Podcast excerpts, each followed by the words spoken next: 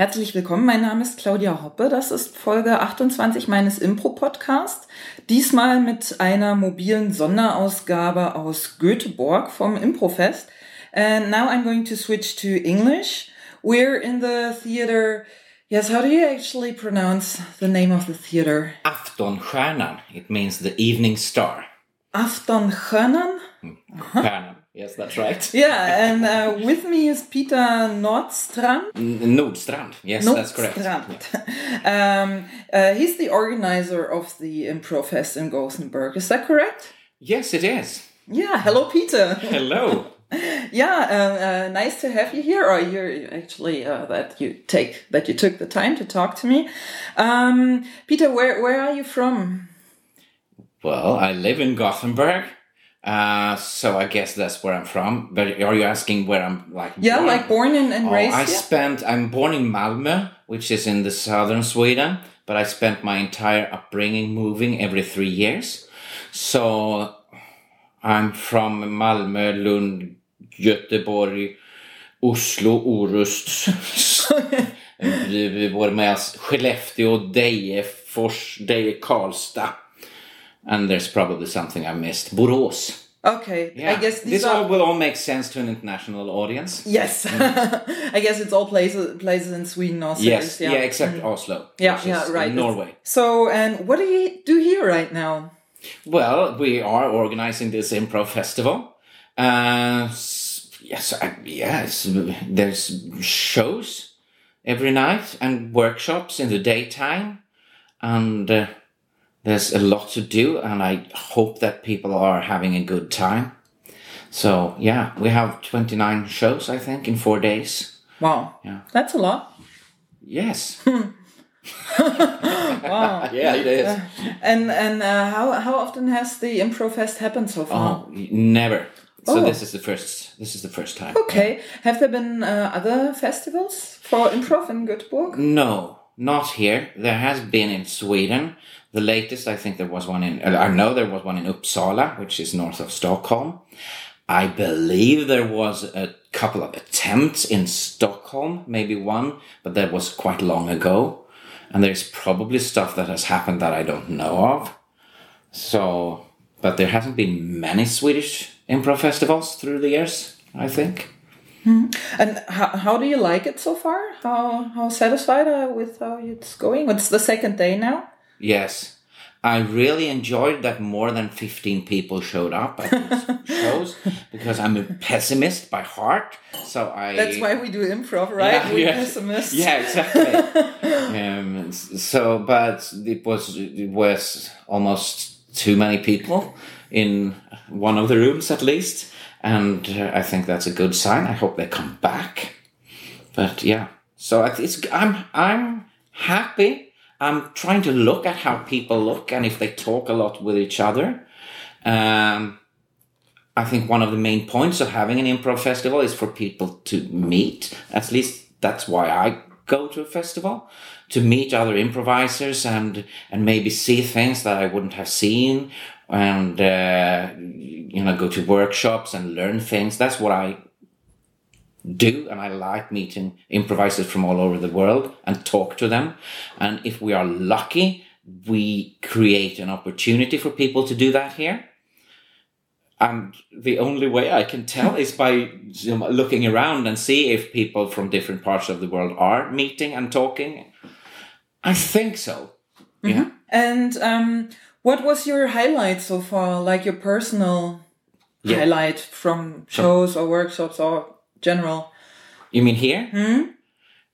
Well, the Norwegians killed it yesterday. Oh, they did. Yeah, they did. yes. Um, I had to cry. Yeah. yeah, it was a beautiful romantic comedy by the Andre Teatret from Oslo. And they, um, yeah, they were really, and the audience apparently Standing loved, ovations. yes, they loved them. I think that, um, that was an obvious highlight, I believe. I'm also quite happy that Improvisation och Company, that were the ones after, they did such a different. They, they yeah, they are one of the bravest theaters I know, and they take risks and they're really good improvisers and they challenge themselves to do things that they have not done before. And I'm not sure if what they did was uh, something that everyone responded or got, but I loved it because it was also very different and it, I think, uh, to come on after what the huge standing ovations for the, mm. the Andre Teatret. They they everything... were so different, so that they could yeah. sort of escape the trap of being compared yeah. to them, yeah, and I think that's beautiful. Mm. Um, and and maybe it's me being an improv nerd and preferring things, but I also like I admire the risk taking and the playfulness and the following their own impulses that they did. So yeah. Hmm. Yeah, indeed. I mean, as you say it, everything else uh, would have, yeah, probably been compared, and also maybe in the in the eyes of the audience would have sucked, quite yes. frankly. Yeah. yes. Yeah. So and that was so so different, such a special thing. Yeah. Um, anyway, um, I, I, also enjoyed teaching a workshop today. Yeah. I haven't partic- I won't participate in any workshops this festival, unfortunately, but I really like teaching workshops because you get into this bubble where whether it, almost whether it goes good or bad, but it's like this little world for three hours, and we're in this little world together, and it's all that matters.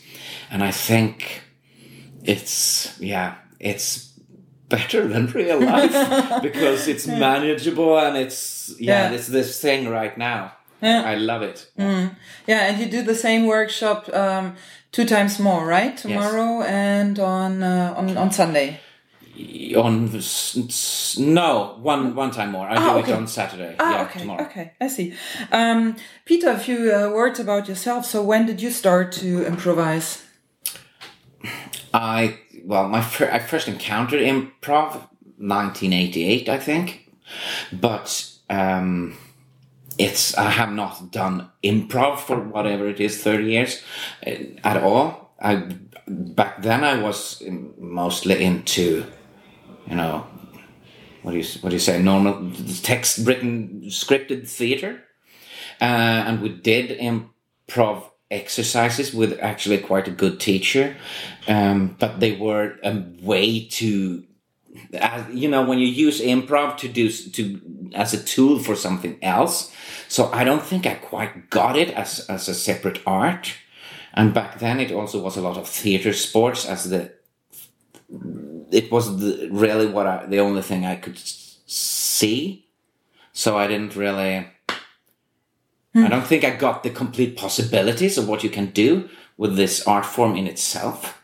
And that came a lot later. Mm. And when, when did this happen? When did you realize, okay, this is uh, like um, using your words an own art form and maybe one that you decided for yourself you want to do? Yeah the thing is when i was in my 20s i did a lot and lot of theater and we toured around the country crazy places and uh, played theaters and cabarets and uh, you know light entertainment and strange bukowski theater shows uh, that people i don't know why they liked it but that's that's the thing that we we did, and especially the cabarets we did with a lot of we made we wrote the the sketch comedy bits by improvising them, and then sort of um, yeah, that's how we made the scripts. Uh, but then I I started doing less and less theater. This is a long answer. Uh, I started doing less and less theater, and then finally I had stopped doing theater at all it what it doesn't happen. So it just happened. It didn't. Or? It didn't happen suddenly, but in small steps, I did less and less, uh, and I made choices in life that that sort of turned me away from from the theater. Uh, and for a while, I kind of like five years. I just walked around and missed it, right? And then a few years back, I decided to take an improv class for my own personal good just for my own sake. Here in and Sweden? Here in Sweden, here in Göteborg. Uh, at Improverket with Frida Sundström, who was there as a teacher and owner. And it was the best thing I had ever mm-hmm. done. and I became in such a much better mood and I was nicer to my kids and it took no time at all and I was doing it full time. Wow. It went really quickly. And when you say full time, what did you do before? Like, what is your background, like your profession or work or?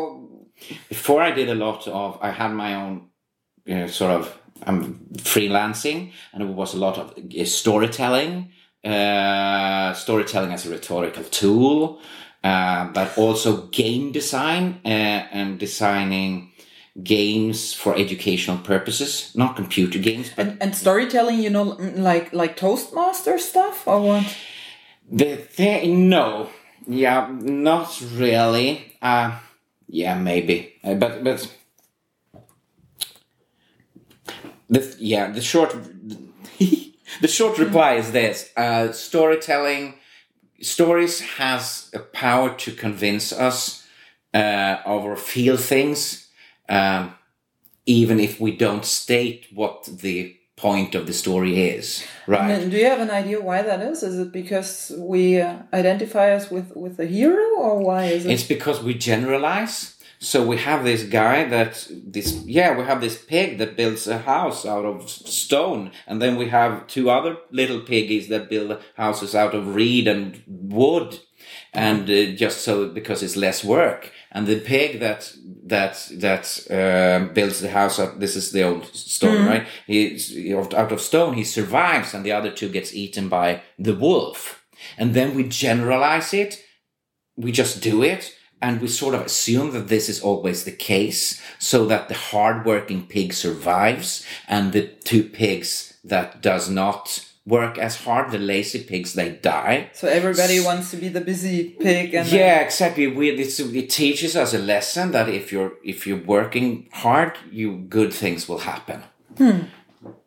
and um uh, so this is what you did before, like a freelance, yeah, and, and yeah. this was like a trainer job kind of. Yes, and I also worked at teaching at like a game design uh, school education thing, uh, and we did also did some sort of educational games for uh, high schools um, and stuff like that.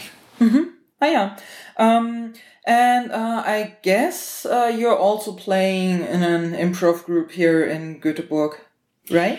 Kind of. Kind of. Um, uh, yeah, I've sort of had to start my own thing. So uh, essentially, I have this show that goes on once a week that's called Scentid, which means stage time.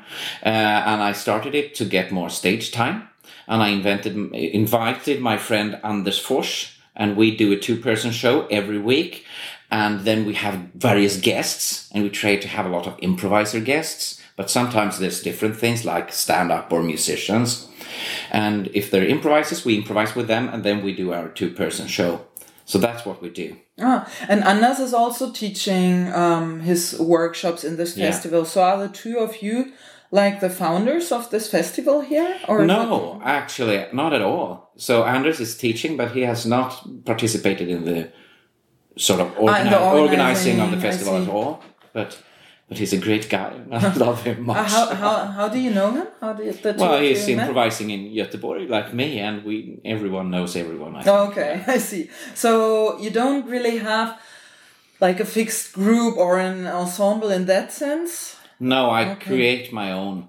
Mm, I see. Uh-huh, I uh-huh. used to work with one of the improv theaters, uh, but then I started my own mm-hmm. freelancing business, and then you sort of have to take responsibility for yourself. Mm. Oh, I see. And um, the formats that you play every week, the stage stage time you said it's called. Yeah, yeah. Um, what kind of format is this? Is it like an own format that you invented with Anders, or um, do you play like classical theater, sport games, or no. hero story? Or no, we well we do. It's yeah, I guess it's a lot of relationship things. So we start playing when the music stops and stop when the music starts. Uh, the thing is that it's often about these people and their relationships and what happens to them, and we try. Yeah, I think that's the main thing but sometimes completely different things happen. And I like playing with Anders a lot because he is open to accepting and building on whatever happens. So I remember you want me to Yeah, you? yeah, I sure. remember this specific time that we started this show. Um, and he got the inspiration to be, he thought he was being a hippie smoking weed. So he sat down and he said, ah, look at the moon. Uh, and I didn't, I didn't see that at all. So I said, uh, yes, your hair is growing. yeah. And then it was done. so then apparently he's a werewolf. And that's not what he thought. But we went with it and it was a crazy show. And it was me chaining this werewolf to the wall every night so he wouldn't kill people. And then just a strange story where he went out and killed people. Are you are you then if you're playing the two of you um the same characters or multiple characters in your show? you, yeah, you often multiple characters. Yeah. But sometimes just And is it is it a bit like what uh, probably many people, at least in Berlin, know, like the Crumbs, for example? They also do their do show. Yeah, the crumbs are famous, but I haven't seen them, so I don't know. okay, No, I see. yeah. yeah, you should go see them Yeah. if you have a chance. Yeah. yeah. Well, I yeah. Yeah. Um, then, uh, yeah, coming back to the um, Improv Fest. So you're the the founder, the main organizer, if you want so. Yes. How did the idea arise to have an Improv Fest here in Im- improv has exploded in Gothenburg. It has been exploded worldwide. I think it's uh, as in more and more people have sort of discovered it in the last few years. But it's very clearly that this has happened in Gothenburg. So I feel that we have a chance to. We should we should do something with that so that it doesn't go away. We should meet each other, the people that play in Gothenburg, and meet each other and do something together. But we also sort of it's a way of of of building on what we have now, and not just letting it mm. disappear. And did you have uh, like an like an idol? I don't know what is the best English word. Like in German, you say Vorbild. You know what I mean? Like something that you thought, ah, this is uh, how I want to be our Improfest to be like. I was actually quite inspired by um, the uh, festival in Tampere in Finland. Few things, but then I think we're moving in a little bit different direction, and we will. I think we will do our own thing even more next year. But uh, the idea of having mixer shows with people that don't know each other uh, is something I encountered there first. Um,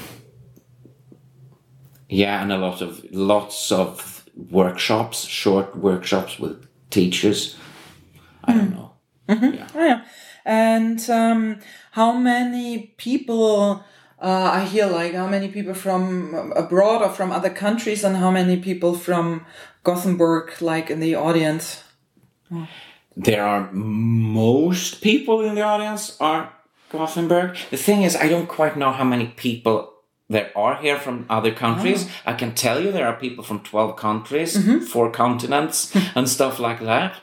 But uh, I haven't made a head count. Uh, What do you guess? Roundabout? maybe 50, 40, 50 people from other countries. And it's a wild guess, it may be more. And do you know from how many groups?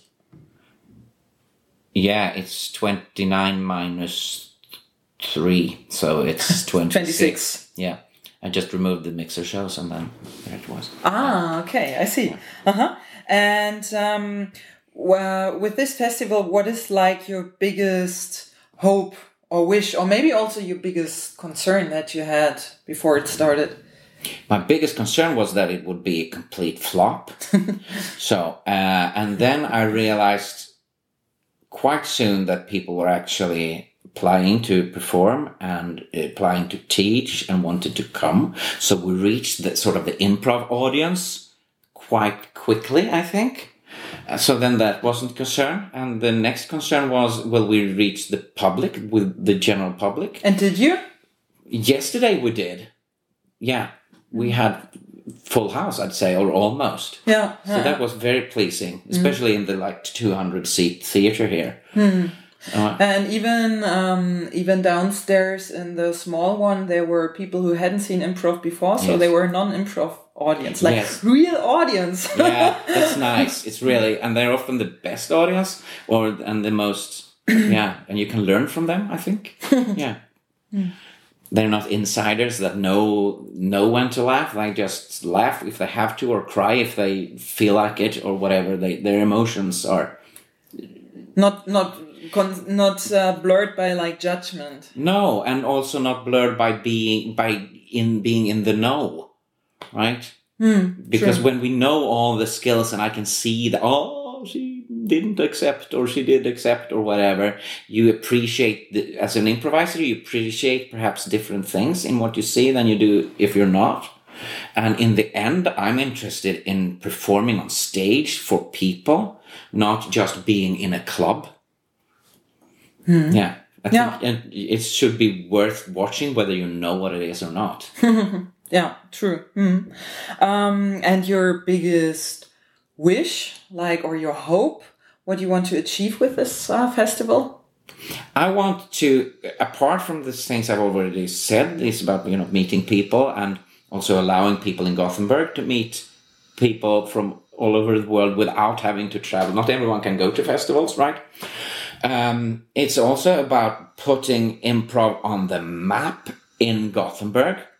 Um, not only in regards to audiences, but also I, we're talking like public funding and things like that. Because in the end, if we want to be professional performers and professional improvisers, though not everyone has to be that, but if if you can have groups that can do more groups that can do that and maybe spend time on rehearsals and stuff like that, it will increase the quality, I believe, of the improv.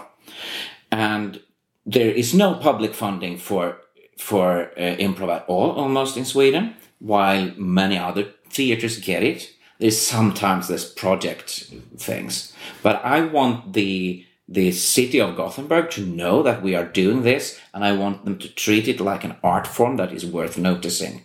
That's a clear goal. And then, can you say something whether you have achieved this goal or? Well, we're starting. We did get a project funding of uh, that made it possible to bring people from Chicago and made it possible for us to bring the Norwegians here, which we couldn't have done otherwise, uh, and a little bit other th- sort of yeah.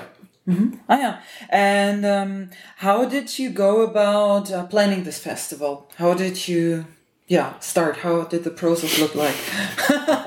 Not in every detail, No. maybe, but just a raw, raw ballpark figure. I started by talking to two other people. I want you to do this with me. And it was Liv Vistisen Rörby and Daniel Malmqvist. Daniel is from uh, Göteborg's Gothenburg Improv Theatre. Um, and uh, because I don't think you can do this thing by yourself. So that's the start. And then I contacted every improv group in Europe I could find. I really did. I spent a day collecting email addresses and then I invited them. We decided on a date and a place to be, and then we invited people. Okay. Um, which is kind of stalky almost. but we did. That's I think that's the foundation. So I e- emailed like five or six hundred Wow. improv groups. Okay, I think it's pretty cool because uh, in most of the other festivals I know, um, you have like a, I don't again I don't know the English word like a peer group or a clicker or something Yeah. like that. And if you're not in it, you're out, and it's very difficult to get in it. And um, uh, I think this is then uh, a cool approach uh, because it's a more open approach actually. So. I like to meet improvisers that I haven't met. I like to see shows that I haven't seen before, and it's some. It's off. A lot of things that we do are the same, but once in a while there's something that I haven't thought of or that inspires me, hmm. and just hanging out with the people that I already know of or know me, it it's great. But it's I want other things as well. Yeah, and I yeah. can only get that by being surprised. And are you are you traveling a lot through festivals in Europe or the States? no, but I intend to do it a lot more. Hmm. I haven't been to that many festivals actually. Okay. Um, oh yeah, yeah, we uh, we already uh, touched briefly upon this. Uh, are there other improv festivals in Sweden right now? Probably not, right? There is, I believe they will uh, do another one in Uppsala again. Ah, the one. Yes, mm. uh, just north of Stockholm. Um, they were really nice and sent a very nice mail to us, wishing us luck. So they were they no, they're really great people. So I would be surprised if they don't do do another one. But that's all I know of. And what would you say? How big is the improv scene in Sweden overall? Uh, difficult to answer. Like, um, I couldn't even answer this for, for Germany, but I know that um, in Germany we have, oh, don't let me lie, how many groups, but there is an inventory of all the groups that are in Germany, and there are many, many, many, couple of hundreds, I think there. And There are actually quite a few groups in Sweden, both amateurs and professionals. Uh, the thing is, I, I often become surprised that I hear of a new improv group from this little town, and apparently they they live by themselves in their own little bubble and do their thing. And I think there's a lot of those that I have never heard of. Um, the ones that are sort of connected, I know of them, of course. So I guess Stockholm has three or four, or maybe even five uh, professional improv groups, Okay. depending on how you count. They're like two, I think, established theaters with with their own stages. And Gothenburg has two theaters, professional theaters. wow, for improv only. Yes. Wow. Okay, that's quite a lot. Wow. and um And then me, I'm super professional. yes. cool. Um and uh, yeah, actually where where can people see you play during that festival or maybe even beyond?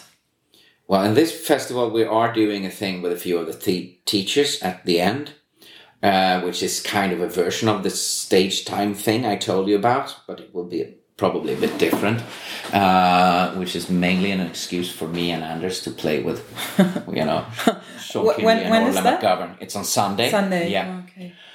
Uh, other than that, I play as this year. I moved to a small theater in the outer parts of Gothenburg. It's a really beautiful theater, uh, but it's small, which is perfect because I don't have that big of an audience. Okay. No, but it's like it can take it's.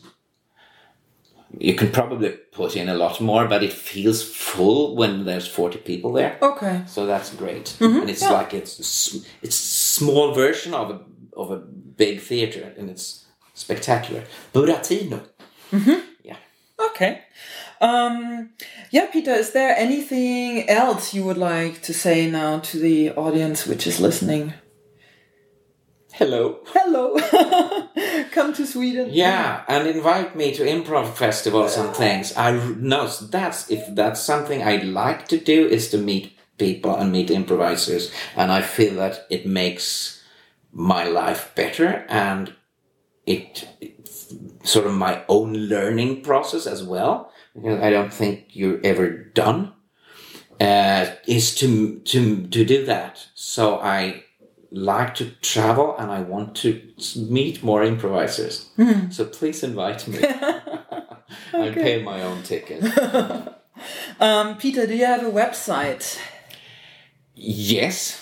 First of all, we have one website for the festival, which is improfest.se, SE for Sweden. Uh, you can also see my own website, which is which is peternordstrand.se, which is my name, incidentally. And the theater where you play at, the small one, do you have a separate website for this or what you do there for your work? No, that information is on my website. I see. Okay. yeah. So when is the next show going to happen over there? It's September 17, and then we'll do every week the entire fall. Okay, cool. Yeah. So for the audience in Sweden, uh, go there and watch Peter and Anders. Yeah, a few does. We have a small but committed audience, I'd say, and it's a blessing to play every week. And to be honest, I'd rather play for like 15, 20 people a hundred times than to play for 150 people or the thousand one time, because it's also about handling risk and handling stakes and handling the possibility of failing, which I believe is a big deal. And if I'm allowed to, I, if I know that I'm playing next week and next week and next week, I can allow myself to fail and not feel so bad. Ah, yeah. Yeah. Yeah, true. It's a trick. Okay. Yeah, thank you, Peter, Well, thank for you. taking the time. Thank you. Ähm, der äh, nächste Podcast von mir ist dann für Anfang Mitte September geplant. Das war Folge 28 meines Impro-Podcasts. Mein Name ist Claudia Hoppe und ich sag Tschüss.